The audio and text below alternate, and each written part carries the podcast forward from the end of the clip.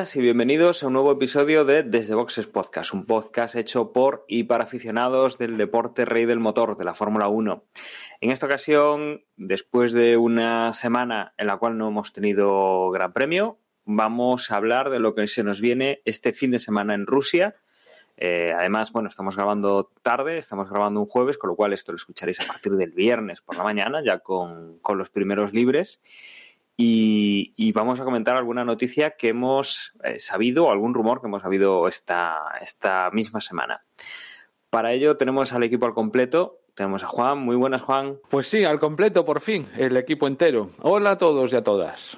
Tenemos a José. Muy buenas, José. Muy buenas. Pues nada, la semana pasada no pude estar por problemas de agenda y ayer mmm, me enteré, porque yo sabía que había carrera, pero ayer me enteré de que es en Rusia. O sea que os podéis imaginar cómo de actualizado estoy. Bueno, y es además temporada 2020, para, para que estés bien situado, José. Vale, había algo de una pandemia o algo por ahí, ¿no? Sí, sí, sí, hay algo de una pandemia, sí. Pero bueno, vamos bien, vamos bien. Tenemos también a Manuel. Muy buenas, Manuel. Hola, buenas a todos. ¿Qué tal? ¿Cómo estamos? Y rescatado de un año sabático, selvático, tenemos ahí a nuestro querido Agustín. Muy buenas, Agustín. Hola, buenas, ¿qué tal? Eh, hay que presentarse una vez al año, si no, no se renueva el contrato. Entonces, por aquí estamos. Muy bien, muy bien.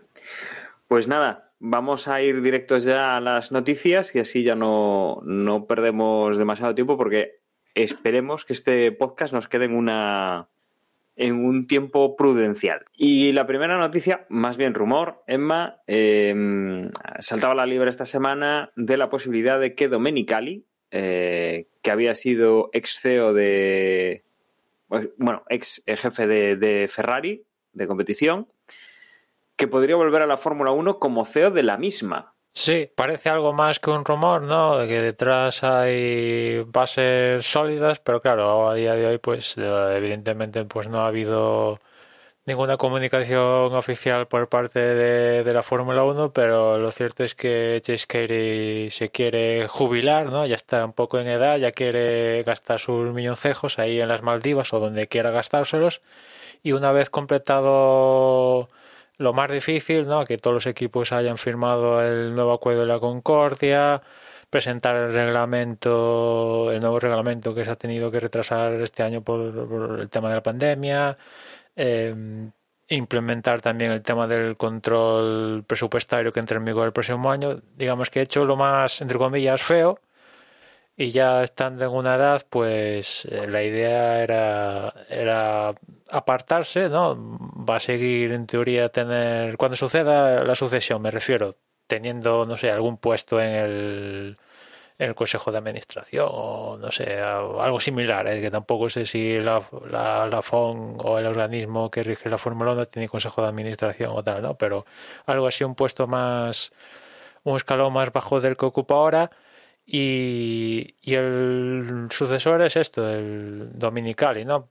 Estefano Dominicali, hay que aclararlo porque en el mundo del motor hay varios Dominicales, ¿no? Un viejo conocido de, de, Ferrari que a día de hoy, si no voy mal, es el presidente de la comisión de monoplazas en la FIA y también CEO de, de Lamborghini, una vez que dejó su cargo hace ya años en, en Ferrari. Y bueno, en principio parece un... dentro de los candidatos que se han llegado a barajar para ocupar el puesto de Chase Carey, pues parece el candidato más adecuado, ¿no? Porque se llegó a barajar a Toto Wolf y a Christian Horner.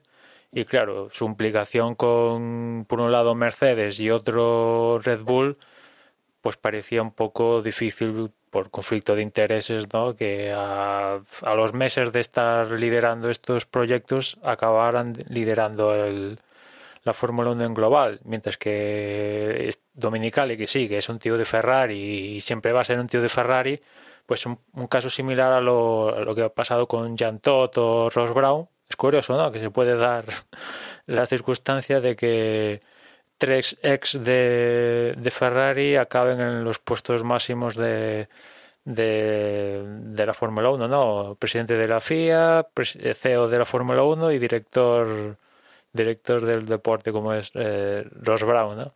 Eh, dándose el caso, pero yo creo que por lo que he escuchado con el pasar de los años de Dominicali, resumiría que es un, un pacificador, un tío tranquilo, sin cierta codicia que yo al menos aprecio con con Toto Wolf o Horner, por ejemplo, y con toda la experiencia que ha tenido una vez siendo CEO de Lamborghini y estando en la comisión de la FIA estos últimos años, una vez salida de la FIA, lo veo como un candidato dentro de los futuribles, ¿no? Estos que he comentado, adecuado, ¿no? Evidentemente, no lo veo para hacer el papel de malo. Imagino que eso igual lo hace más Ross Brown y el Dominical haría el papel de poli bueno, que siempre está bien que uno haga de poli malo y poli bueno, pero me pega más Dominical y poli bueno porque no me lo imagino viendo lo que sucedió en Ferrari cuando decidió irse del equipo, pues no lo veo de, poli malo.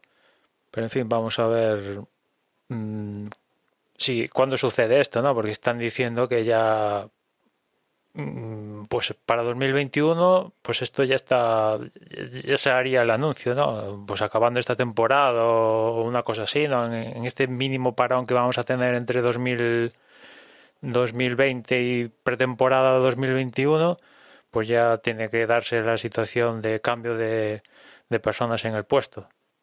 Desde luego sí Juan no iba a decir que qué diferencia con Eccleston, ¿no? Que un Eccleston que se eternizaba y se eternizaba y se, y se eternizó en el puesto y, este hombre, ¿cuántos años lleva el Ches Pues lleva, debe llevar como cuatro años, una cosa así, ¿no? Más o menos Liberty desde que compró la Fórmula 1, una cosa así. Sí, desde que entró Liberty. Sí. Y, y por cierto, que se me olvidó comentar que, claro, eh, también un punto importante es que Chase Carey pues no es un hombre de, de Fórmula 1, ¿no? Que eso tiene sus pros y sus contras, ¿no? Digamos que no está viciado de, de Fórmula 1, pero por otra parte no sabe ciertas... Desconoce... De, sí, a veces desconoce un poco el lenguaje de la Fórmula 1 y en cambio Dominicale pues es un tío que ha mamado Fórmula 1, vamos, por todas partes, ¿no? Es un digamos que en toda la estructura, en la columna vertebral que dirige la Fórmula 1 entrando dominical, pues serían hombres que han estado en la Fórmula 1 toda la vida, ¿no? A diferencia de Chase Carey, que es un tío más. Pues. Pues fue el, el, encargado, ¿no? De. El que puso Liberty para hacer los, los marronazos estos, ¿no? Acuerdo de la Concordia, límite presupuestario eh, cerrar, cerrar estos marrones que tenía la Fórmula 1 pendiente y una vez hecho eso, pues poner al cargo a alguien que cuando le diga, mm, no sé, um, undercut, no piense que es un, un gato medio cortado. Yo lo que recuerdo cuando entró Liberty, o, las buenas noticias, o lo, lo, que se nos prometía como beneficioso, al menos para los aficionados, era que se iba a modernizar todo esto de la Fórmula 1. Y sí se modernizó, por ejemplo, en lo del logo, si queréis, el himno aquel que, que, bueno, que a mí personalmente me gustaba, pero en general, de todas aquellas medidas, algunas muy esperadas, como lo de la televisión, pues al final no dejan de ser medio frustrantes porque yo le sigo notando muchas carencias a la Fórmula 1 o con respecto a, a lo que debería haberse modernizado, que un poco era eso, repito, lo que se nos prometía. Y en ese sentido, pues bueno, tampoco me da demasiada pena que se vaya el Cheskeri. Eh, bueno, qué mal pronuncio su nombre. José, sal al, rescate. Cheskeri o cómo, Yo siempre he dicho Chase pero igual lo digo mal, no lo sé. Igual también es que a mí, a mí me resulta difícil pronunciarlo, no sé por qué. Eh, pero vamos, que lo que tampoco tengo muchas esperanzas es que Dominicali vaya a tirar por ahí, ¿no? Y que realmente, pues yo qué sé, convierta, por ejemplo, el canal de YouTube en algo realmente mm, apetitoso o, o, que esa televisión que se han sacado pues que nos llegue a todos en las mismas circunstancias o bueno es que en, ese terreno digital no tiene nada que ver la situación antes de Liberty y la situación ahora con Liberty pero no tiene nada que ver los números esto al final... Estamos mucho mejor que con, que con Eccleston, eso desde luego. Eccleston era como si despreciase todos estos medios y estas historias, ¿no? Pero ¿no tenéis la impresión de que mm, a estas alturas deberíamos haber avanzado más en ese sentido con respecto al menos lo que como, mínimo con respecto a lo que, lo, que nos habíamos animado ¿no? a pensar en lo que, que iba decías a suceder. tú pero cuando se compró y decían estas maravillas que venimos aquí a entre comillas revolucionar la Fórmula 1 a ver no es por ponernos las medallitas pero creo que en algún momento lo dijimos que vale esto está muy guay lo que planteas, pero hay que hacerlo. Y hacerlo es la parte más complicada, poner a los equipos de acuerdo, eh, cambios de reglamento, pim pam pum, eh, contratos de televisión de por medio, etcétera, etcétera. Y claro, eso lo dijeron antes de ver todo el berenjenal que había en harina, ¿no? Y claro, esto les ha llevado todos estos años y ahora la intención es que a partir de ahora es cuando la cosa va a empezar estableciendo los cimientos ¿no? Se han comido los cimientos. Que en principio esto y por eso, tú ves, tú ves a como, el, como la persona adecuada para modernizar esto.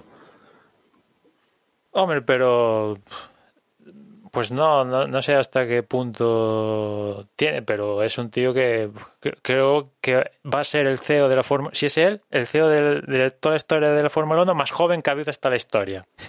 Eso ya es algo, ya es algo, ¿no? Creo que tiene 55 y no quiero decir la edad de Eccleston porque el tío tiene que ser un vampiro o una cosa así. Y Chase Carey, pues ya, ya, ya dije que el tío se va a jubilar, ¿no?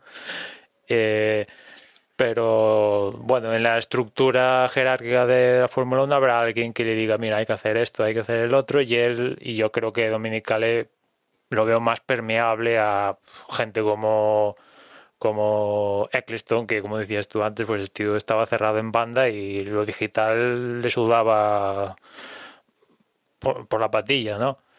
Y imagino que, que en la parte esa, ¿no? La parte marketing tal, pues igual, pues no lo sé realmente, no, no te sabría decir porque como decía antes, el tío es el CEO de, de Lamborghini, ¿no? O sea, algo, ten, o sea, mm. desde que dejó tal, algo habrá aprendido no ser CEO de Lamborghini por saber cambiar ruedas, ¿no?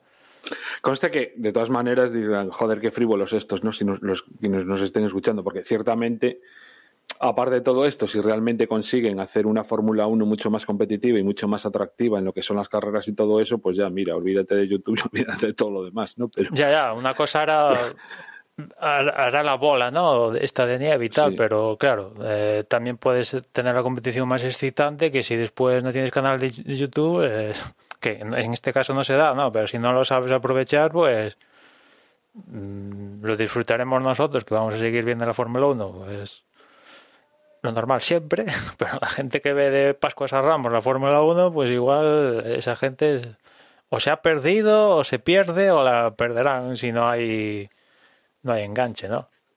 Yo, como os comentaba el otro día por nuestro grupo, eh, el que no es el público de Telegram, a mí me ha cogido completamente con el pie cambiado. Yo, no, será que yo no estoy atento a los rumores o a las noticias o, que no leo a Emma en Twitter, pero eh, qué coña, que sí lo leo. Eh, que yo no, sabía que, que, que había un posible recambio para Chase Kerry. No sé, no sabía ni que se iba a jubilar, ni que, ni que me ha cogido totalmente. Eh, me he enterado de que, de que este hombre se iba cuando, cuando a la vez que me he enterado que el sustituto es Dominical. Entonces, ha sido un shock, entre comillas, porque veía a Liberty muy establecida y con un proyecto de futuro que parece que funciona y, no me esperaba un cambio de, de, no de dirección, sino de directiva pero a la misma vez creo que Dominicali es una muy buena eh, propuesta. Es un tío que sabe del mundillo, que ha estado mucho, mucho tiempo en Fórmula 1, ya no solo en Fórmula 1, que también conoce resistencia, que conoce otras competiciones, que viene de, en general, toda su carrera se ha dedicado a, al motor y, al motor de competición. Y, aparte es un tío que puede tener influencia en el sentido positivo de la palabra con, eh, los equipos y con los directores de equipo. Eh, conoce a mucha gente del PADO, que mm, es una persona con la que se puede dialogar y, va a ser capaz, creo que va a ser capaz de, en los momentos más tensos, poner de acuerdo a, Toto Wolf con Christian Horner y, a Christian Horner con, con, no sé, con el con quien sea, vamos, quiero decir, es que iba a decir a Bull, pero es que con Bull no lo van a poner de acuerdo a nadie. En fin, eh, que creo que en general me parece una noticia positiva, a pesar de que a mí me haya sorprendido muchísimo porque no me esperase una noticia de este estilo, me gusta la propuesta. Y luego también otro rumor que estamos viendo últimamente es el, el, de una nueva prueba para el 2021, una nueva prueba en el calendario, que sería circuito urbano y sería en Arabia Saudí. Sí, seguramente habréis visto mucho en las retransmisiones y todo soporte gráfico de la Fórmula 1 un, un logotipo, el de Aranco, que hasta Agustín en su momento... se está dejando un dinero este año, ¿eh? Perdona por cortarte, Emma, pero... Sí, sí, sí, no, eso, eso iba, eso iba. Este año. Que, hasta un día Agustín aquí presente me preguntó qué, qué demonios era Aranco pues Aranco hasta que pues hasta que salió Apple como la empresa más con más valor en bolsa fue durante desde que el hombre es hombre la empresa con más valor bursátil es la que maneja el eh, petróleo de, Arabia Saudí. Eh, a mí, o sea, me, me, me, llama muchísimo la atención eh, porque Aranco es cliente mío no mío, pero quiero decir, es cliente de mi empresa y yo llevo la cuenta de Aranco desde hace cinco años. Y es una empresa completamente desconocida en Occidente, pero eh, el año pasado, creo fue en, verano de 2019, em, empezó a cotizar en la bolsa de Arabia Saudí y desde el día uno que empezó a cotizar en bolsa se convirtió en la mayor empresa, o sea, la empresa con mayor capital bursátil del mundo porque es la compañía nacional de petróleo de Arabia Saudí. Eh, a mí me sorprendió mucho este año toda la inversión publicitaria que hacen en Fórmula 1 porque no lo necesitan. Pero al fin de cuentas, em, eh, Arabia Saudí está intentando hacer una especie de mm, centro de ocio, mm, parque parque temático mundial eh, a lo que pretenden abrir el país al turismo y tal. Bueno, el típico proyecto de este megalomeno. Un, lavado de imagen hacia el sí, Sí, evidentemente. O sea, no quiero decir, no, no voy a descubrir ahora aquí a nadie lo que es Arabia Saudí, pero mm, entiendo que todo esto, una empresa mm, eh, poseída o dirigida por el, por el gobierno directamente por el rey o por el, o por el jeque de Arabia Saudí, que evidentemente no necesita ningún tipo de, publicidad, lo hace eh, eh, lógicamente por lavar la imagen del país y por posicionar de alguna forma al país. Ahora sale la noticia de una posible carrera urbana. Eh, yo esto ya, o sea, para mí no es un rumor, ya llevamos varios, varios tiempo hablando de, de, una posible carrera en Arabia Saudí. Yo tengo claro que se va a hacer más tarde o más temprano, pero me llama muchísimo la atención cómo, cómo lo están ejecutando, cómo, lo, cómo, los carteles de publicidad son de Aranco, que de cierto modo tiene sentido que sea el que patrocina la Fórmula 1, pero cómo eh, utilizan marcas que el público occidental, que es mm, el mayor consumidor de Fórmula 1, no relaciona directamente con el país, sino que van mm, soltando eh, mm, piececitas de aquí te pongo esta marca, aquí te pongo aquella, ahora te suelto un rumor de una carrera, ahora el año que viene eh, el, parte de, la financiación de, de, joder, se me olvidó el nombre de la empresa, tío, ¿cómo se llama? De, eh, bueno, la de Lucid, eh, la empresa de, coches eléctricos, parte de la financiación viene de, Arabia Saudí. O sea, están, de alguna forma, es todo una maniobra de marketing para posicionar al país eh, entre muchos otros métodos de turismo en el deporte del motor, tanto en Fórmula 1 como en Fórmula E, y creo que de aquí a dos o tres años vamos a ver directamente una, una mm, involucración directa de la Fórmula 1 con Arabia Saudí. Todos estos países de, de Oriente Próximo, Bahrein, Abu Dhabi, Dubái, en sus posibilidades, Arabia Saudí, que ha sido el último en sumarse a, a la moda de estos de intentar cambiar lo de esto que decías tú, imagen de pozo petrolero a eh, ciudad de vacaciones, por llamarlo de, por ponerlo así, ¿no? Para que, me entendáis, pues eh, Arabia Saudí, que aparte tiene aún implicaciones políticas más, más fuertes, ¿no? Que incluso los otros países que he dicho, pues bueno, hasta ahora pues no, no había surgido la posibilidad de un gran premio porque en cierta parte había una se empezaban a, a contar los numerosos grandes premios en esa zona, ¿no? Que Bahrein, Abu Dhabi, el otro fulano me engana, ¿no? Y, es cierto que en su día, parecer Bahrein tenía cierto cierta opción de tanteo para, digamos, que, que, este gran premio en Arabia Saudí no les hiciera daño. Y bueno, eso parece que un poco Bahrein está más por la labor eh, de, no poner ningún impedimento, ¿no? Y, y ahí la exposición de Arabia Saudí pues es clara, ¿no? O sea, han tenido la Fórmula E, han tenido el Dakar, tenían que lo presentaron el año pasado, creo, esta, esta ciudad artificial que quieren crear de, de, la nada, que bueno, el proyecto es brutal, ¿no? Y dentro de, esa ciudad estaría un circuito de Fórmula 1, pero con todo esto de, de la pandemia, esto es lo que cuentan, pues evidentemente se ha parado un poco esta historia y, la idea era, según cuentan aquí en el artículo, pues era sacar que esto ya es a mí lo que más me sorprende de todo esto es que esto ya es para 2021 no para 2023 o 2024 no no no esto ya es para 2021 hacer un trazado urbano en la, en la ciudad más larga, más grande de, de, Arabia Saudí en Jeddah y en principio la idea era, era que este año el siguiente transición de este circuito urbano al megacomplejo este, pero como se ha retrasado la megaciudad que tenía el megacircuito este, pues el, circuito urbano pues duraría más años en el calendario y, además estaría situado en a finales de, año, ¿no? Eh, la prueba esta, enlazando un poco también con, la de la de Abu Dhabi, entre otras cosas, para que les diera tiempo a hacer el trazado, si es que lo que necesitan, y también por el tema de temperaturas, ¿no?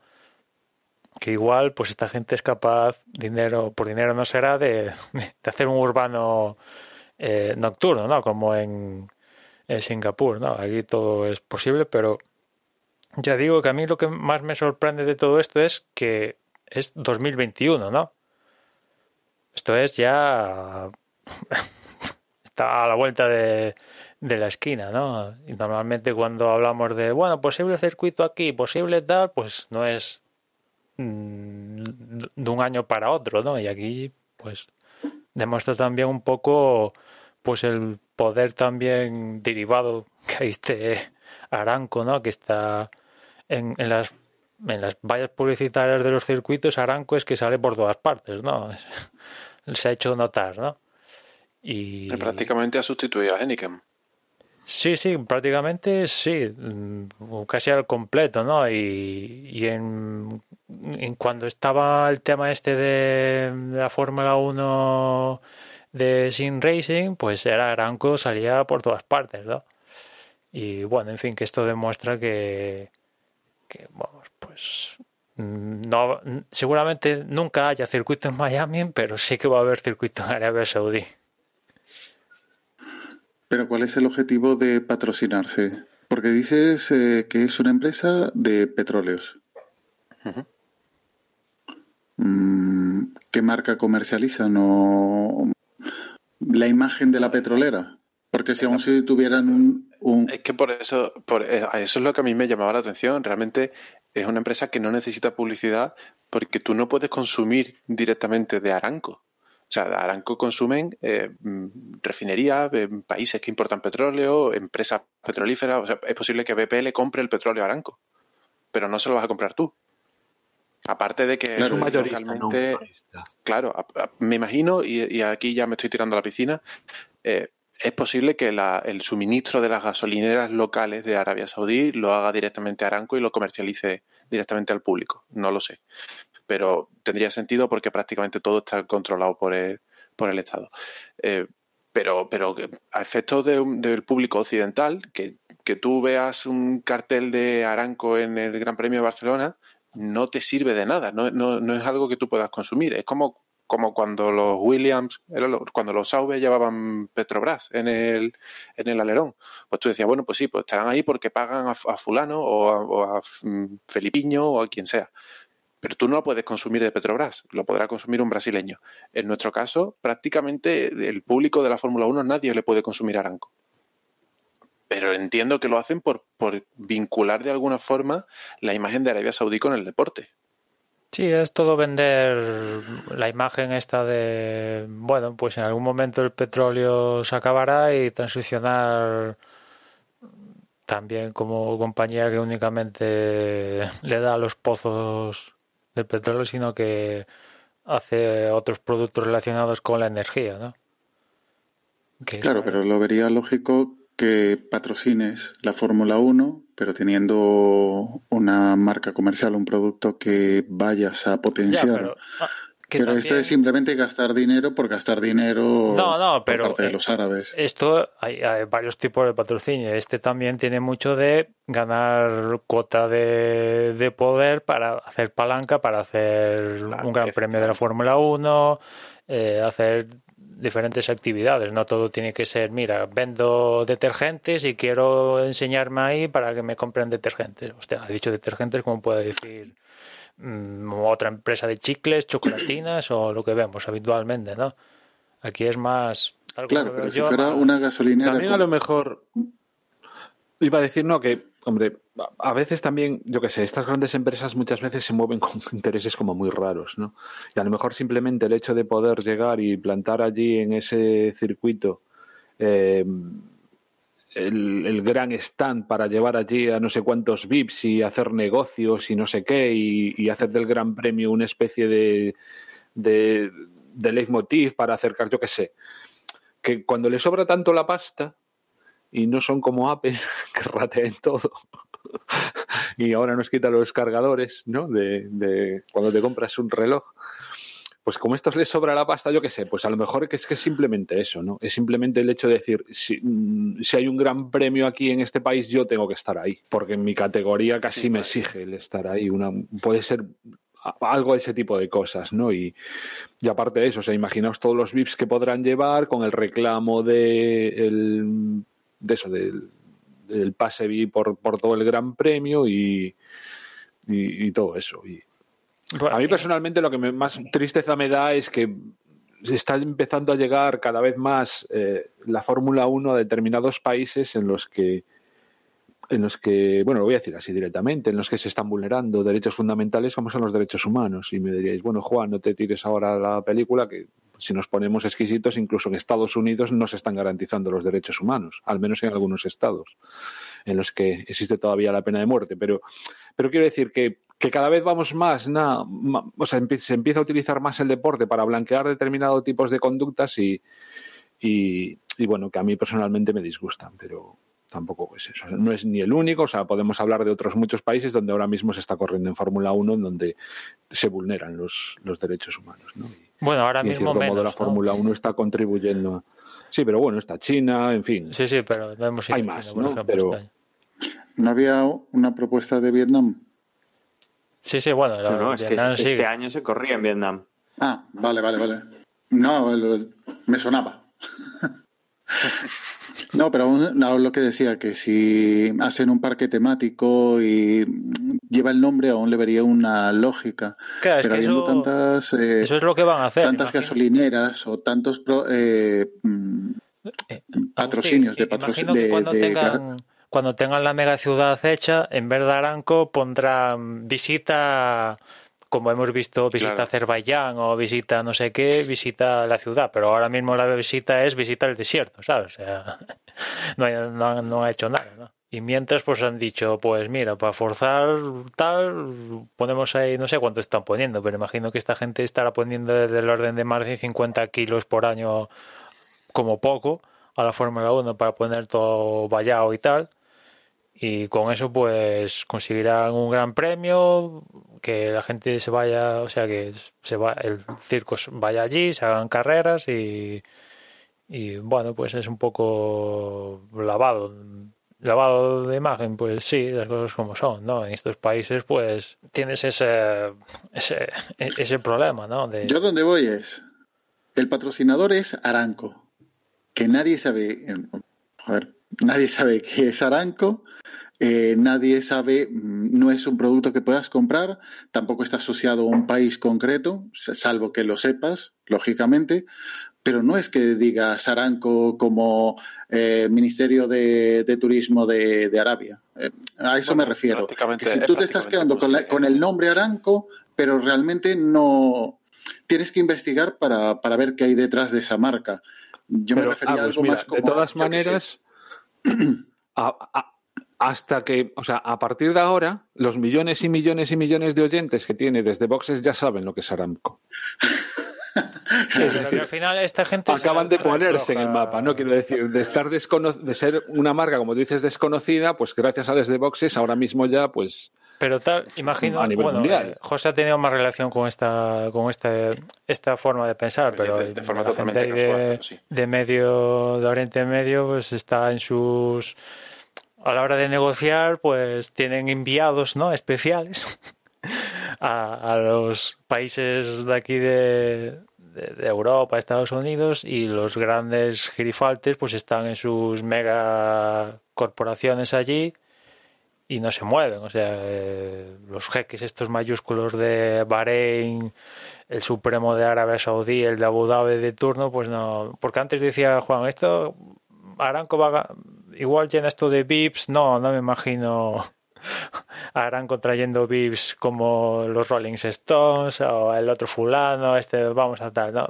Mm, aún no, aún no han llegado a eso, no me los imagino, pero no ah, descarto. Ah, eméritos aparte, bueno, eso sí, eso sí, son muchos de esos. Las cosas como son, eso sí, eso te lo reconozco. Sí, son esos son los VIPs que van a traer ellos. ¿eh? Esos son los VIPs, exacto. Esos son, los VIPs, las realezas que pueden traer, más que pues a un Rolling Stones, a Brad Pitt, a Usain Bolt o a uno de estos, ¿no? No, pero ahora la duda que me entra. Juan, ¿en cuál de todas tus cuentas de correo vas a recibir la invitación para ir allí? Hombre, en esa no os la voy a decir, joder. O sea, os he dicho algunas, pero las que importan de verdad, pues la que tiene Aramco. Vosotros no lo conocíais, yo sí. Bueno, yo soy, íntimo de, del CEO de Aramco. José Luis Aramco se llama, o sea, de toda la vida. Claro, claro. Y ahora aquí un segundo de, silencio para que la edición ponga el anuncio publicitario de Aramco. Cobramos y ala, a la siguiente pues, noticia, venga. Pues esto Oye, pues eh, es una, una un, pues, buen, eh, pagan bien. No, no, sí, claro, claro, la duda es eh, No creo que les duela mucho, ¿eh? Llegan a fin de mes igual, aunque nos den algo. No, pero el, la, el, la, sí, poniéndome ese caso, al igual que imagino que en los equipos también, porque en el artículo también lo menciona, que los, los equipos también en algún momento se si son bien, ¿no? Se, se deben preguntar, bueno, ¿nos compensa ir a Arabia Saudí con todo lo que han montado? Que hace nada, al parecer, a a un periodista lo han, vamos, lo han hecho pedacitos y lo han enterrado en la embajada no sé cuántos o no sé cuántos. ¿Nos compensa ir a ese país y tal? Eh, al parecer los equipos pues no han presentado ningún, problema, ¿no? Pero eh, me, hago la misma pregunta yo, si mañana me viene Aranco y me dice, quiero salir en tu podcast, ¿cuánto? ¿Tres millones? ¿Tres millones? Eh, ¿Qué diría? Ostras. Y demás, hombre, que somos muchos. Claro, claro. Justo, es lo que iba a decir yo. Si te, 3 millones, pues 3 millones 500 mil. Claro, claro. Qué mal negociado Y un iPhone y un Apple Watch para cada uno. Sin ah, negociable esa parte. Gasolina a perpetuidad hasta que moramos. Y gas Como estamos hablando, estoy pensando que quizás es verdad, que eh, desde una perspectiva europea no tenemos ni idea, no conocemos esta empresa, pero es, posible, y no lo sé, que quizás en Estados Unidos sí que se tenga más conocimiento porque históricamente sí que han tenido alguna, vamos, alguna, han tenido parte de la escenaria o incluso de, de empresas eh, petróleo americanas, no, sé, no lo sé, pero es posible que sí que haya habido publicidad de Aranco en Estados Unidos. Y por ahí puede, podría tener un poco más sentido como un patrocinio clásico de toda la vida, de este es mi producto y que lo puedes comprar. Pero vamos, que yo tengo bastante claro que lo que están intentando es posicionar la imagen del país y, es lo que decíamos antes. En algún momento ese cartel pasará de ser de Aranco a ser de visita Quidilla o visita Yeda o visita lo que sea. Bueno, y, prosiguiendo con noticias de dinero, dinero que no vamos a ver nosotros, sí que hay una propuesta para, para nuevas entradas de, equipos a la Fórmula 1, ¿no, Emma? Eh, una especie de pago disuasorio o de pago compensatorio. Sí, más bien eso. Eh, eh, más yo creo que un poco las dos cosas, ¿no? Porque para, para, evitar esos, esas entradas extrañas en la Fórmula 1 de equipos raros y tal, eh, están aprobando o están manejando una, un pago de entrada de 200 millones que se repartiría en el resto de equipos cuando un equipo entra a la Fórmula 1, ¿no? Una forma de mm, echar para atrás a los aspirantes a, jugar en la Fórmula 1, sino que si quieres eh, entrar, pues pagas y, de verdad te interesa la Fórmula 1, o sobre todo eso, o sea, un poco repartir también ese ingreso que, en teoría por entrar a la Fórmula 1 pagarías hacia la, organización, bueno, pues aquí se reparte hacia los participantes contrarios. Sí, esta es una de las pocas pececitas que vamos sabiendo de, del nuevo acuerdo de la Concordia. Y es que un poco los equipos ahora van a funcionar como si de una... Bueno, han pasado un poco con esto al modelo de franquicias, ¿no? Un poco como trabajan en Estados Unidos, ¿no? Que cuando entra, quiere entrar a una nueva franquicia, pues tiene que aportar cierto canon de entrada para, por un lado, eh, que no entre cualquiera, no se puede sumar a la fiesta cualquiera, y por otra parte compensar en cierta manera eh, las, el pequeño porcentaje de caída que va a suponer que entre un nuevo, un nuevo miembro al club, con lo cual hay menos a repartir a cada uno, ¿no? Y este es un poco lo que tiene esto del pago antidilución, este de 200 millones, ¿no? Que si un equipo quiere entrar, pues va a tener que poner 200 kilos de entrada para entrar y esos millones se repartirían a, a los equipos, eh, los 10 equipos existentes a día de hoy, ¿no? Es cierto que, por lo que he leído, cabe la posibilidad de que se podría perdonar, evidentemente, en determinadas circunstancias el equipo que entre pues no tenga que pagar los 200 millones pero al final, que eso no quieres, esto en cierta medida desincentiva que un equipo quiera entrar, ¿no? Porque, por ejemplo, Williams y Racing Point, o Force India en su momento, cuando fue adquirido por Lawrence, Stroll y su consorcio, pues costaron menos de 200 millones. O sea, Williams están diciendo que todo les ha costado a la gente esta de Dolittle Capital 160 y no sé cuánto, ¿no? Y, todos los todos los recursos de Force India creo que Stroll los compró por ciento no sé qué una cosa similar a lo de ciento no sé qué o 200 algo así no y eso es ya lo que están pidiendo de entrada para, para entrar a un equipo con lo cual pues es cierto que va a entrar en juego ya el nuevo límite presupuestario pero mínimo tienes que poner no sé casi 400 o 500 millones para no hacer el ridículo, ¿no? Y claro, pues eso ya es una suma al alcance de poca gente.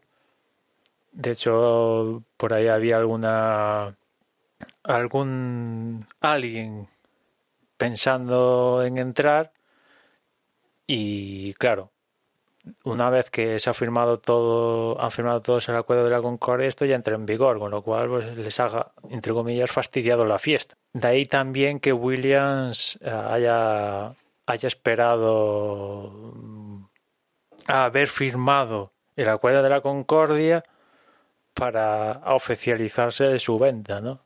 Porque ahora vale, bueno, vale más ahora, como equipo vale más que antes de esto, ¿no? Porque que eso no quieras, pues es también, pues es un modelo de franquicias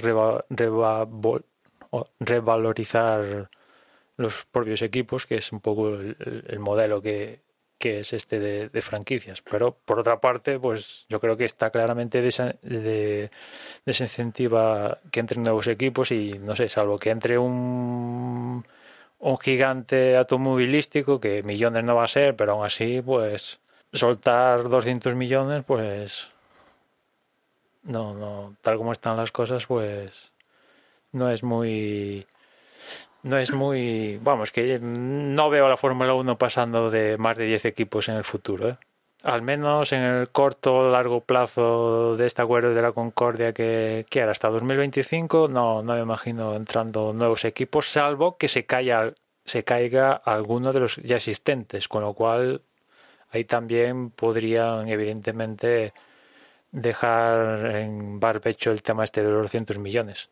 Pero en ese caso te saldría más barato, Emma si un equipo se vaya a la quiebra y, otro está interesado en entrar, puede comprarle la plaza, ¿no? Pregunto. Sí, sí, si pero... un equipo no hay canon de 200 millones, ¿no? Claro, claro. Por eso. El equipo sigue siendo el mismo. Claro. claro. Entonces, mira, tienes la infraestructura, aunque tires todo, te ahorras, te ahorras casi... Joder, te ahorras dinero. Da igual, si dices que... Williams costó 160, pues te ahorras 40 millones. Claro, es que prácticamente ahora mismo el, equipo, como mínimo, cualquier equipo como mínimo vale 200 millones. Ya, sí, claro. Sí, sí. Sí, sí, es un precio tal cual, tal cual. cual empezar a negociar. Sí, sí, es, le están dando un valor ya de entrada. Eso más bien es una cláusula para, para asegurarse de que nadie va a participar más, bueno, que no va a haber más aumento de, de la parrilla. Exactamente. es una prohibición con cuotas. Correcto, solo se entiende como una forma de evitar que entren nuevos equipos, lo cual no tiene ningún sentido porque al final va a ser la FIA y la FOM las que aprueben si entran nuevos equipos o no. Mm, vamos, o sea, se me, se me, se me ocurre que el único, el único objetivo puede ser poner un filtro de que no entre, de que no entren más Haas y de que no entren más, más, eh, más Jordan o más Minardi o más eh, Virgin o, como, o lo que sea, y que entren quien quiera entrar, que sea un Volkswagen, un Toyota o un Ford o un PSA, pero es que eso es absurdo. Si, si, Volkswagen quisiese entrar, ya tendrán que hacer una negociación particular con Volkswagen. Es que no le va a valer unas normas genéricas. Yo es que imagino que más que, buscar que no entre nadie, se podía... estamos teniendo lag, creo, y nos estamos pisando unos a otros. No, yo decía que más que pensar que la medida lo que pretende es que no entre nadie, yo entiendo que más bien lo que pretende es lo que decía antes, como revalorizar a los equipos que hay ahora. De tal manera que mm, si alguno, por ejemplo, cualquiera de los equipos que hay ahora, en el momento en que empiecen a dar pérdidas o lo que sea, sea mucho más sencillo el, reflotarlos, ¿no? O sea, conseguir.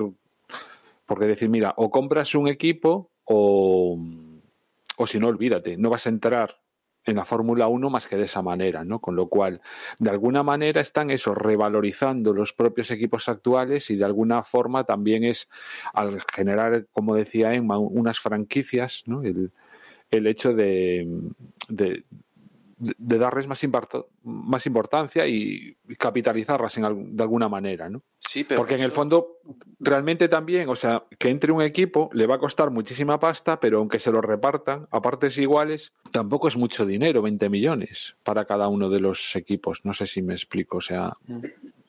Y encima tendrán al año siguiente que repartir con ellos, ¿no? Eh, yo creo que es eso, o sea, que lo que intentan es, em, más que frenar que entre gente, el, decir, mira, si quieres entrar, píllate algo de lo que hay, ¿no? Y de esa manera, pues reforzamos a, los pocos que estamos. Entiendo que va más por ahí. Eso, eso, tiene sentido si a la hora de negociar con un nuevo equipo estás negociando con alguien que sabes que 100% quiere entrar en la Fórmula 1.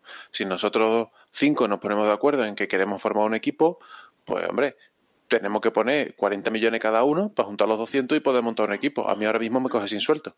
Pero si queremos comprar un equipo que ya está formado y sabemos que es que o compramos un equipo o montamos uno nuevo, pero en la Fórmula 1 vamos a entrar. Ahí tiene sentido poner ese canon. pero si la mayoría de compras de equipo que se están produciendo es que hay un grupo inversor que ve una oportunidad de comprar una empresa que está en quiebra, reflotarla, ganarle algo de dinero y dentro de tres o cuatro años venderla por el triple de lo que le costó, si a ese grupo inversor le dices, tienes esta opción de comprar este equipo que está en quiebra por dos dólares o montar un equipo nuevo por 200, el grupo te va a decir, no, no, yo un equipo nuevo no voy a montar. ¿Me vendes esta empresa por dos dólares? No, te voy a pedir 180, no me interesa, hasta luego. Y vas a dejar... Pero ahora lo que decía antes, pero ahora lo que decía antes Juan, ahora por ejemplo, con este canon de 200, pues ahora todos los equipos mínimo valen 200. Pues es, es lo que equivale entrar ahí. Valen 200, pero valen ¿Tú crees que Haas vale 200 kilos? A alguien que quiera explotar un equipo. Cuando se quieren vender a un, a un inversor que lo que quiere es em, sacarle una rentabilidad, es que igual no le ve, ese inversor puede no ver la, el que aquí ya entramos en millones puede no salirle rentable. Claro, aquí ya entramos dentro, José, ya entramos dentro de la negociación si el que negocia acepta el trato o no, pero si Haas el día de mañana se quiere pirar, mira, aquí hay 200 millones. Y dice el otro, ya, pero es que yo quiero más barato, pero quiero entrar. Pero dices, la única posibilidad es 200. Si quieres un nuevo equipo, es 200 más eh, extra para desarrollar.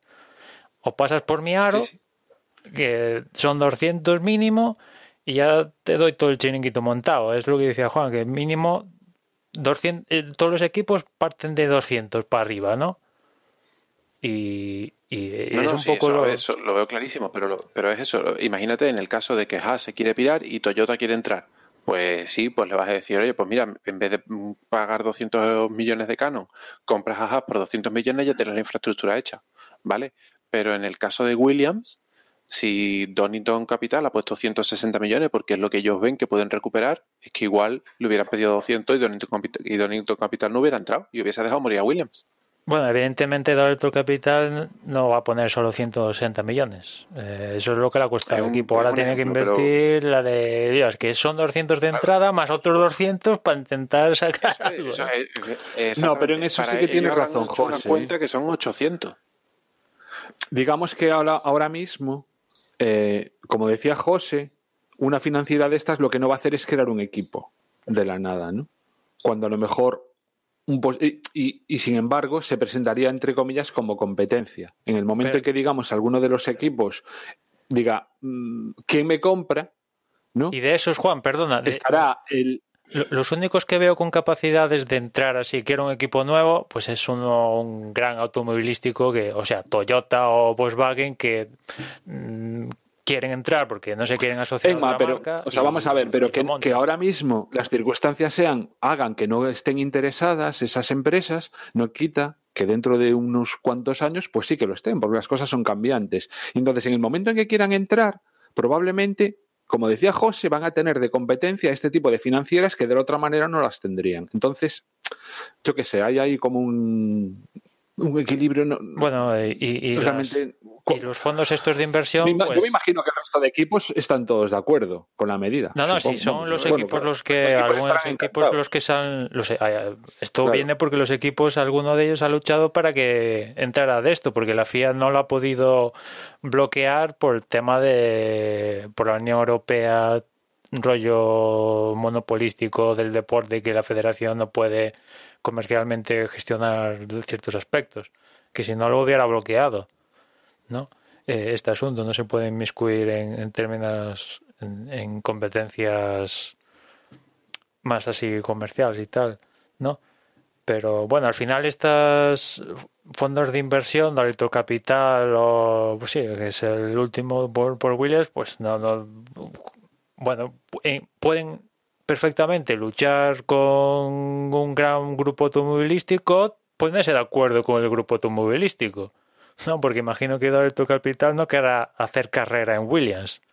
No querrá estar aquí con Williams los próximos 30 años. Y en algún momento dirá, mira, hemos invertido 800, que es lo que decía José, para intentar algo. Pues si me dan 800, pues ya me doy como un canto en los dientes me, he ganado durante el, periodo pues ciertas relaciones ¿no? que antes no tenía acceso y ahora gracias a estar en Fórmula 1 tengo acceso y sí es cierto que de la Fórmula 1 del equipo pues igual directamente no he ganado beneficios, pero de negocios adyacentes, pues sí que me he beneficiado de, estar en la Fórmula 1, ¿no? Que es un poco, en este caso en concreto, donde veo yo de Dorilton haciéndose con Williams, donde está un poco el, el asunto, porque de la Fórmula 1 nadie se está haciendo rico directamente de ella. Pero vamos, que nuevos equipos en la parrilla no, no los veis, ¿no?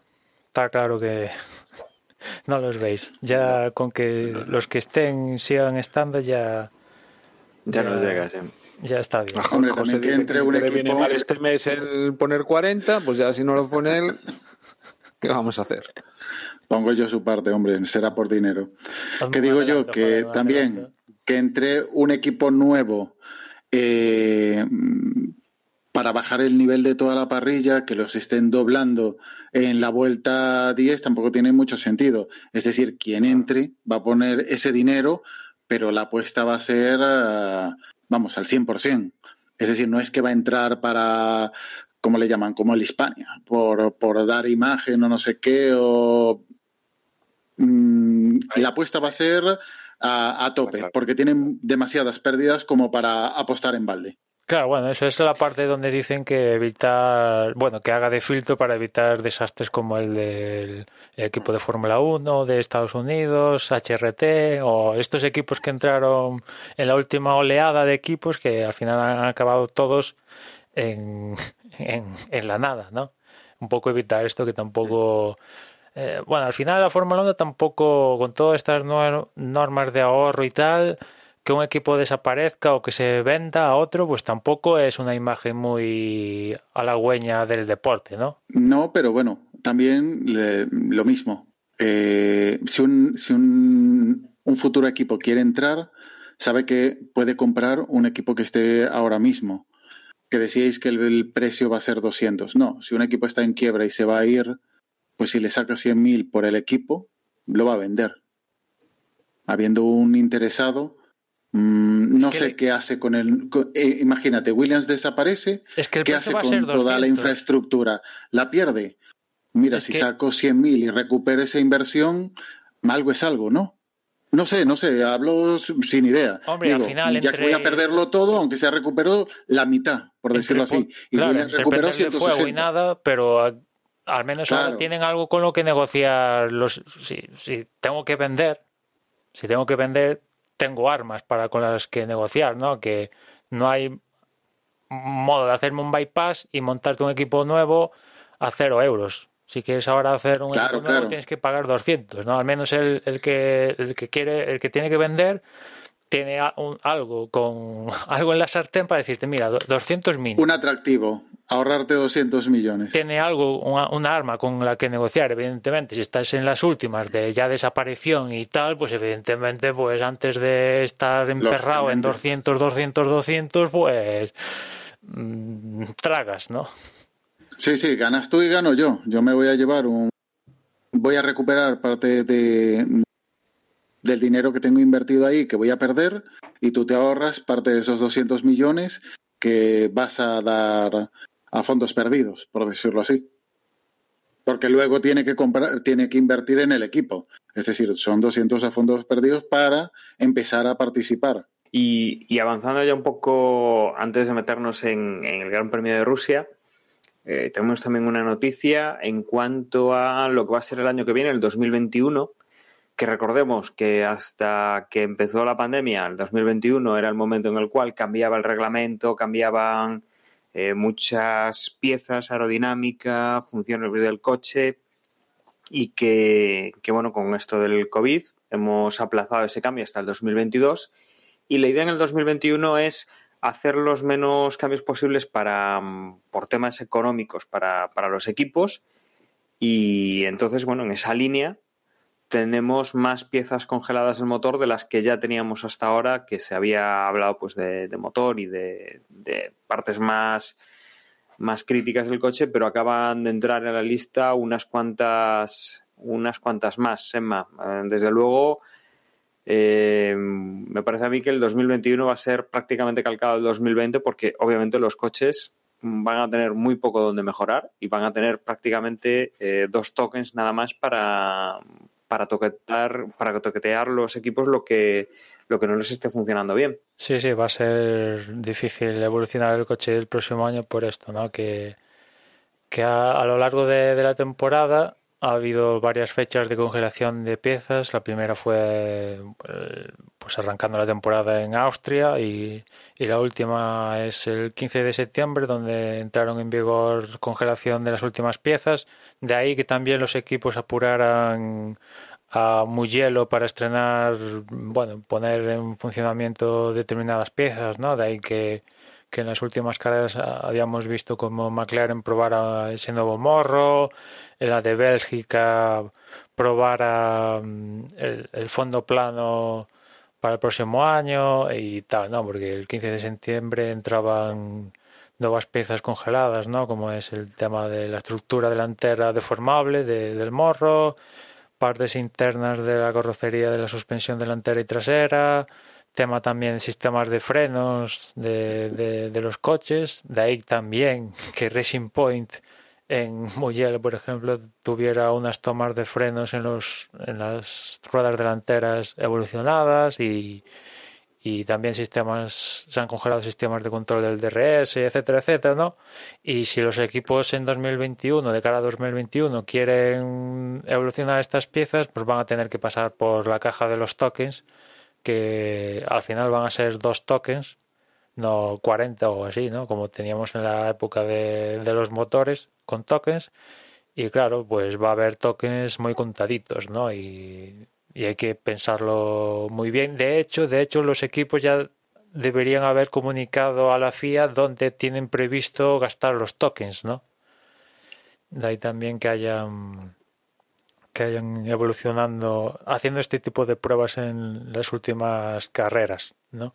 Que a este respecto también como de cara a 2021 los coches van a evolucionar relativamente poco, eh, y como el próximo año entra en vigor el tema del límite presupuestario, la FIA también está investigando si los equipos, eh, evidentemente aquí tontos no son, pudieran estar almacenando determinadas piezas para después en 2021, pues eh, evidentemente ya con las piezas fabricadas en 2020, pues ese dinero mm, tenerlo disponible en 2021 para dárselo al desarrollo del coche de 2022, ¿no? Hacer almacenaje de piezas este año para ahorrarse el dinero de esas piezas en 2020 en el próximo año que ya tienen que tener el control financiero esto, ¿no? Y esto es algo que también la FIA está monitoreando y, y eh, espero que bueno que no haya ninguno que se marque un tanto haciendo esto de hacer almacenaje de, determinadas piezas que no van a cambiar y que bueno y que se pueden ver beneficiados de cara al desarrollo del coche del 2022 al, no tener que gastarse los cuartos para estas mismas piezas en el próximo año, ¿no? Entrando el límite presupuestario. Esta es una de las cosas que comentas que, que más me, me descolocan o bueno, hay muchas cosas en realidad que me descolocan de la Fórmula 1, ¿no? Pero muchas veces eh, estamos comentando siempre, ¿no? Que esto de los recortes presupuestarios en buena parte se deben a que son los propios equipos los que quieren ahorrar, ¿no? Los que quieren tener unos presupuestos muchísimo más contenidos. Y luego, sin embargo, son ellos mismos los que se hacen trampas, ¿no? En, en esta norma. Entonces es una especie de contrasentido. Si tú realmente quieres ahorrar, pues eres tú el primer interesado en no hacer trampas para que realmente esos, em, esos presupuestos pues sean los, los que habéis pactado, ¿no? O los que se ha pactado entre todos. Entonces, son cosas que, eso, que, me llaman la atención, ¿no? O que no me parecen naturales o, lógicas. Al menos si dicen la verdad, ¿no? ¿Cuántas veces lo hemos comentado que son ellos mismos los que provoquen el problema?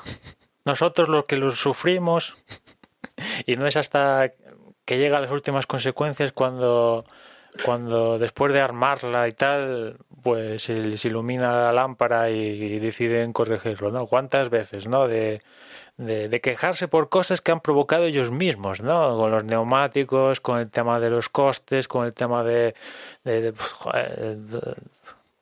quejarse cualquier cosa, ¿no? Se quejan ellos mismos de cosas que han provocado ellos mismos, ¿no? a veces es, es delirante y, bueno, se dan este tipo de, acontecimientos, ¿no? Bueno, pues, a mí no, ya no me sorprende, ¿no? Llega ya una altura que ya no, no me sorprende. Y bueno, después de toda esta sección de noticias, rumores y de, avances de, estos próximos años, nos metemos en el Gran Premio de Rusia. Un Gran Premio de Rusia que llega, eh, si no recuerdo mal, además, en la fecha que tenía prevista en el calendario normal, debe ser de las pocas carreras que coinciden, y que no nos va a sorprender demasiado con los horarios. Bueno, la carrera quizás sí, ¿verdad, Emma? Sí, hay una ligere, un ligero cambio en los horarios con respecto a lo que estamos acostumbrados. Los primeros libres que ya tenemos mañana, cuando estamos grabando esto, a las 10 de la mañana. Los segundos libres a las 2 de la tarde.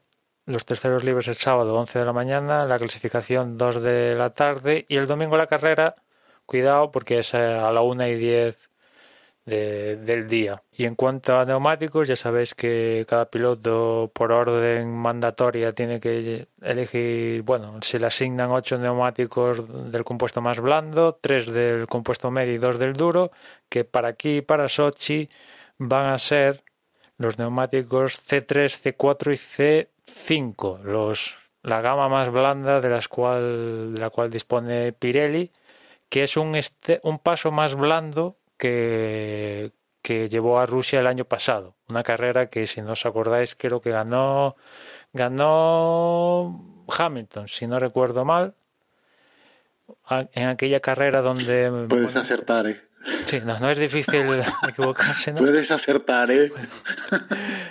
Eh, una, fue esta carrera donde los Ferrari monopolizaron la primera línea en la clasificación, pero después hubo este rollo entre Leclerc, Vettel, mm, que hay acuerdo, hay no hay acuerdo, me dejas adelantar, no hay adelantar, y al final pues lo pasaron los Mercedes, Vettel lo abandonó, si no recuerdo mal, y, Leclerc se quedó con cara bobo también porque solo pudo ser tercero cuando el coche en aquel momento sí que corría bastante, ¿no?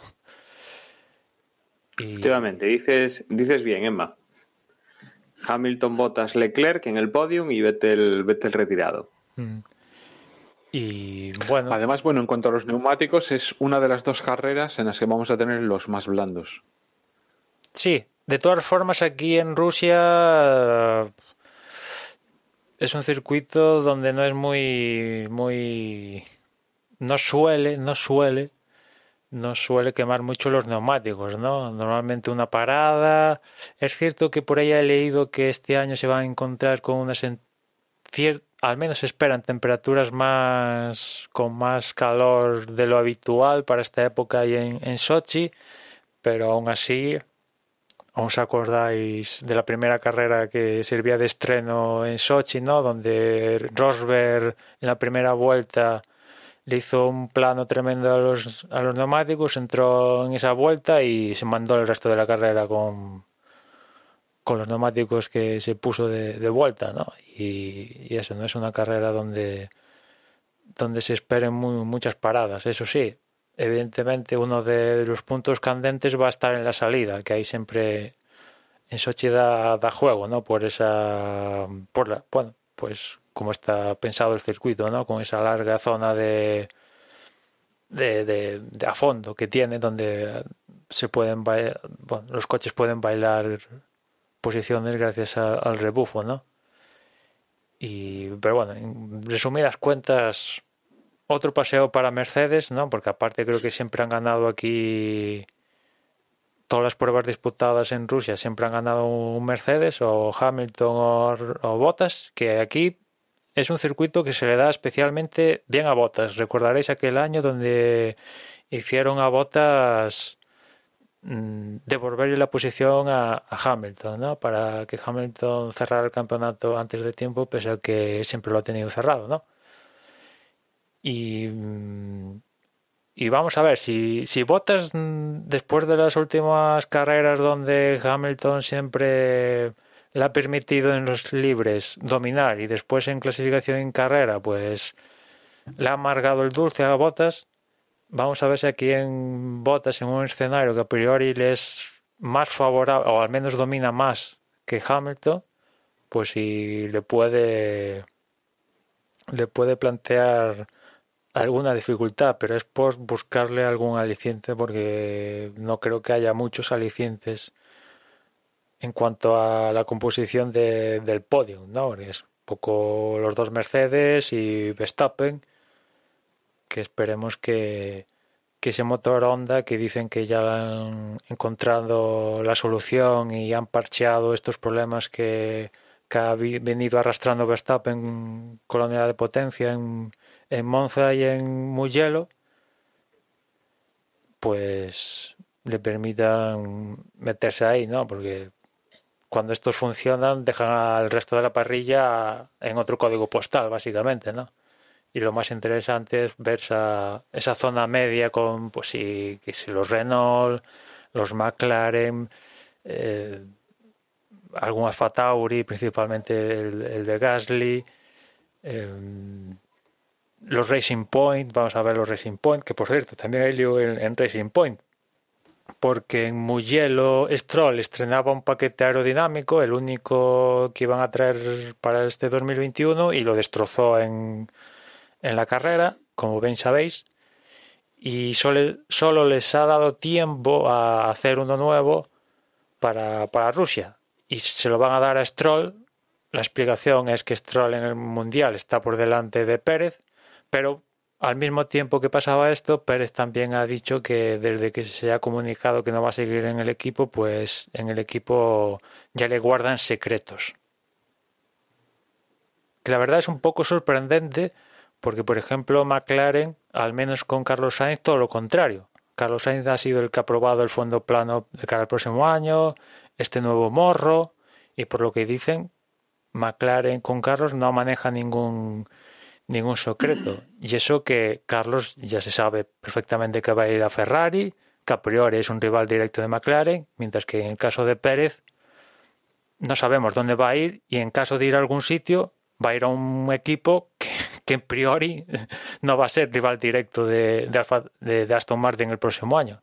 Es tremendo como Sergio Pérez pasa de, según él, ¿no? Ha pasado de ser el salvador del equipo a ser chaval, sobras. Una cosa. Sí, desde luego, desde luego yo creo que en el comunicado ya tenía comunicado que había hecho cuando se ha despedido daba la sensación de que no salía bien del equipo en cuanto a, a ese respeto, ¿no? De, de, lo que había conseguido, lo que había hecho, de, de lo que había aportado el equipo y, y aquí, bueno, pues lo, lo, estamos viendo, ¿no? Dos formas bastante diferentes de tratar una, a un piloto, pues que ha estado trabajando para ti en el caso de Carlos, pues eh, Carlos se va. En el caso de Pérez, pues a Pérez lo, lo echan y desde luego, bueno, pues no, no parece que quieran aprovechar nada de, de, Pérez en estas últimas carreras y bueno, si no le quieren, si no quieren aprovechar la experiencia, pues allá ellos, ¿no? Sí, además lo necesitan, ¿no? Están luchando por ser ahí los los terceros en el Mundial de Constructores y necesitan los puntos de Pérez si quieren ser. Y la experiencia. Bueno, las dos cosas, evidentemente. La experiencia y, claro, claro. y, y, los puntos, ¿eh? Que sigue. Que realmente quien lleva, quien lleva mucho tiempo en Fórmula 1 y puede dar mejor, eh, mejor información de cualquier mejora es Pérez. Lo mismo, lo mismo que Carlos Sainz. Carlos Sainz es un criajo, pero ¿cuántos años lleva en la Fórmula 1? Seis. ¿Cuántos lleva Norris? Dos yo creo que tendrá un poquito más de experiencia y eso lo van a valorar hasta el último día. Lógicamente, ¿quién va a desarrollar el coche para el año que viene? Pues lo tendrá que desarrollar Carlos Sainz. Sí, sí, Las formas son distintas de un equipo y de otro. Sí, sí, totalmente, totalmente. Antes eras tú, Daniel, el que lo decía, no, a uno lo echan y otro pues ha decidido irse de, uh -huh. del mismo. Y claro, eso ya partiendo de esa base, pues ya dice, ya lo dice, ya lo dice todo, ¿no? un Pérez que... Claro, pero hecho... aunque te echen, pero aunque te echen, tú eres piloto del equipo hasta el último día y te van a pagar hasta el último día. ¿Por qué no aprovecharte? Claro, no, mm. totalmente, totalmente. ¿Qué vas claro. a sabotear a tu equipo? Mm, tampoco es que tiene mucho... No lo sé. Bueno, esta gente, pff, eh, o sea, esto del sabotaje y tal, pues yo qué sé, es que... Pff, llega un punto que, venga, pues ya me lo creo, no. Si se lo dice el Hombre, pero oíste. Ya lo dice el protagonista. También cómo está. y, decía Pérez que, que bueno, que, que las conversaciones con otros equipos las está gestionando él de forma directa, que, que prefiere que le cuenten el proyecto cara a cara en vez de mandar a su manager. No sé si que si el manager, que es un buen conocido de, del mundillo, igual tiene las horas contadas con Sergio Pérez viendo que ha decidido él tomar las riendas de, de su próximo de su próximo paso, ¿no? Si es Fórmula 1, no es Fórmula 1, si es indicar o qué demonios es, ¿no? Pero ha dicho que espera que en, en, tomar la decisión como en una semana una cosa así, por lo que ha dicho hoy, pues tomar la decisión. Ya que a partir de ahí se haga efectiva y se nos comunique, pues no sé cuánto va a pasar, pero bueno, al final estamos ya a finales de septiembre, principios de octubre y es cierto que aún queda aún queda la mitad casi, ¿no? de campeonato. La pasamos pasamos el Ecuador en la anterior carrera, pero bueno, ya estamos casi en Navidad, ¿no? O sea, vas al super y ya tienes los turrones y tal. O sea que cuanto antes sepas en dónde vas a estar el próximo año, pues bueno, pues en este caso en concreto, Emma, tampoco es que tengan, primero, no tiene muchos proyectos interesantes ni quedan muchas opciones viables. Tampoco hay mucho tiempo. Es decir, saltarse el intermediario para negociar directamente tampoco lo veo mal. Luego el papeleo que lo lleve su representante, pero realmente que le planteen todo lo que va, mm, lo que le puede ofrecer un equipo, que se lo diga él directamente y él ya valorarlo. Lo dicho, no es que haya muchos equipos, no es que tenga que hacer 20 reuniones, es que cuántos puestos quedan libres, cuántos puestos, mm, ya no digo interesantes, digo libres. Mm, quedan dos, tres, cuatro no quedan muchas opciones. Entonces, mm, tampoco se va a hacer de derrogar, no, negocia tú con este y luego negocia con el otro. No, eh, plantéamelo. Si me interesa, me quedo y si no, pues busco otra esa arma no la tienen, evidentemente esa arma no. No, no, no, ni mucho menos. ¿Cuántos años tiene Pérez? ¿35, 36? No, Pérez tiene 30 y pocos, joder, si es que 30 y... Es que lleva muchísimo, ¿eh? No, sí, parece que lleva muchísimo, pero el chaval tiene 30 años. ¿30 solo? Pérez solo tiene 30 años, sí, sí. Ah, bueno. Pues es una, eh, es una tristeza que se pueda ir de uno, porque es un piloto muy joven, con muchísima, muchísima experiencia y no es un manco. Es que al lado de Verstappen y todo, o Norris, pues Pérez es un abuelo. claro al lado de esta gente ya, ya hemos bajado tanto el listón de, los pilotos que, Pérez con 30 años es un, abuelo. Y ya Kimi o Alonso, vamos, eso ya son tatara, tatara, tatara, tatara, ¿no? Pero, pero sí, sí. ¿Quién fue el que dijo que Alonso era un vejestorio como para venir a la Fórmula 1? No sé, no sé, no sé quién lo dijo. Bueno, no, uno de estos que dijo, no, el de GP2 que dijo que veía mal que Alonso volviera, que la Fórmula 1 era para gente joven. No, no, pero esto, pero esto lo dijo con sentido, joder. Eh, eh, sí, sí creo que... Ah, vale, sí, sí, sí, era por los entrenamientos. Sí, sí, por los entrenamientos. Me he liado yo que Renault quiere colar a, Fernando Alonso en los entrenamientos reservados para jóvenes pilotos, que evidentemente jóvenes pilotos, yo creo que el chaval tiene toda la razón en decir qué demonios pinta Alonso en el test de jóvenes dedicado exclusivamente para jóvenes pilotos. Un doble campeón del mundo que hostias pinta, con perdón, aquí, ¿no? O sea, que Marca y otros medios han querido dar la vuelta y tal, pues, pero yo creo que aquí Fittipaldi, ¿no? Aparte creo que fue el que lo dijo, eh, pues tiene toda la razón que demonios pinta Alonso aquí en, el ter reservado para gente que no, ha tenido oportunidades, ¿no? Desde no, es que... mi perspectiva es un chavalín, ¿eh? Así os lo digo. no, eh, el problema es eso, lo que acabas de decir. Lo leí no sé cuántas veces en marca y me quedé con el titular y cuando, cuando leí la noticia en otro lado no sé si lo pusiste tú o lo leí en, otro lado, pues, pues sí que leí que era por lo de los, eh, los entrenamientos en Abu Dhabi. Sí, sí, pues Abu Dhabi, sí. Qatar, Abu Dhabi, sí. Para jóvenes, sí, sí, sí. Culpa mía, me lié. Me leí marca. Y bueno, no sé si queréis comentar, si esperáis algo de la carrera. Hombre, si se diera una carrera como la de Monza, pues no me iba a quejar. Las como son. ¿Esperáis rojas aquí en Rusia? Hombre, por estadística no tocan hasta dentro de varios años, me parece a mí.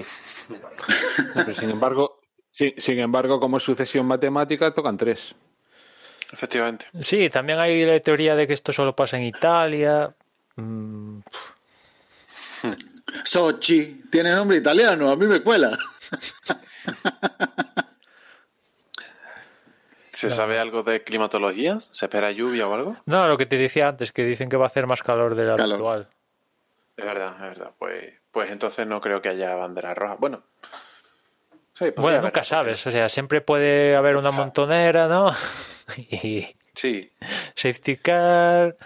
Alguien eh, puede hacer un trompo en línea de meta y dejar todo aquello lleno de piezas. ¿Va, va pintado de rojo? El no, creo que, creo que han puesto al plateado. Entonces, ya está jodido.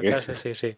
Creo que lo han pintado otra vez de plateado. Pero bueno, eso es sin duda lo que ha pasado en Mugello con el trompazo que se dieron en, en la resalida.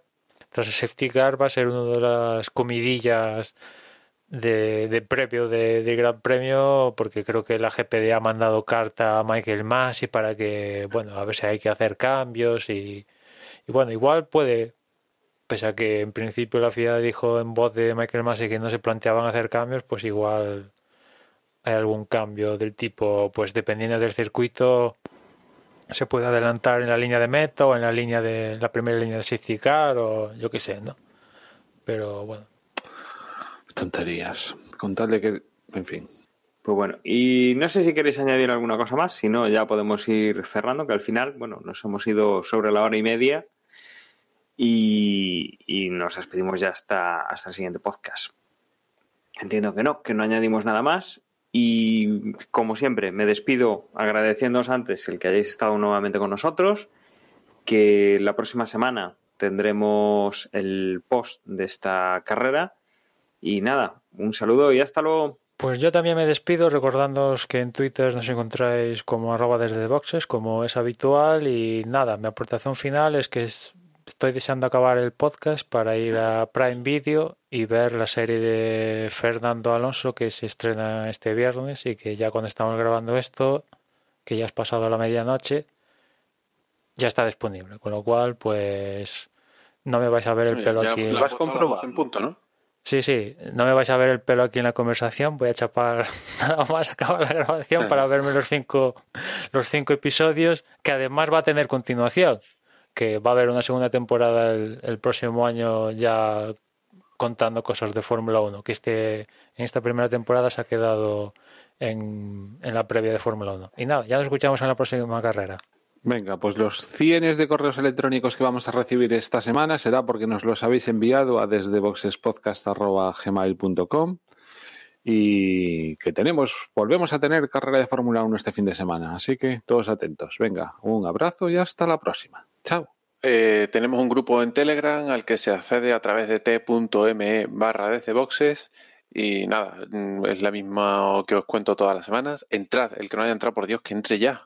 Nada, eh, encantado de volver y encantado de verte y hablar contigo, Agus. Y la semana que viene nos volvemos a hablar. Bueno, yo encantado, no sé, ¿eh? pero bueno.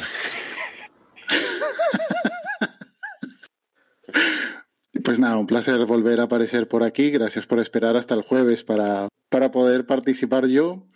Y nada, como ya habéis dicho todo, solamente me queda recordar a los oyentes que entren en la página web de nuestro patrocinador, aranco.com. y nada, hasta la siguiente. Un saludo.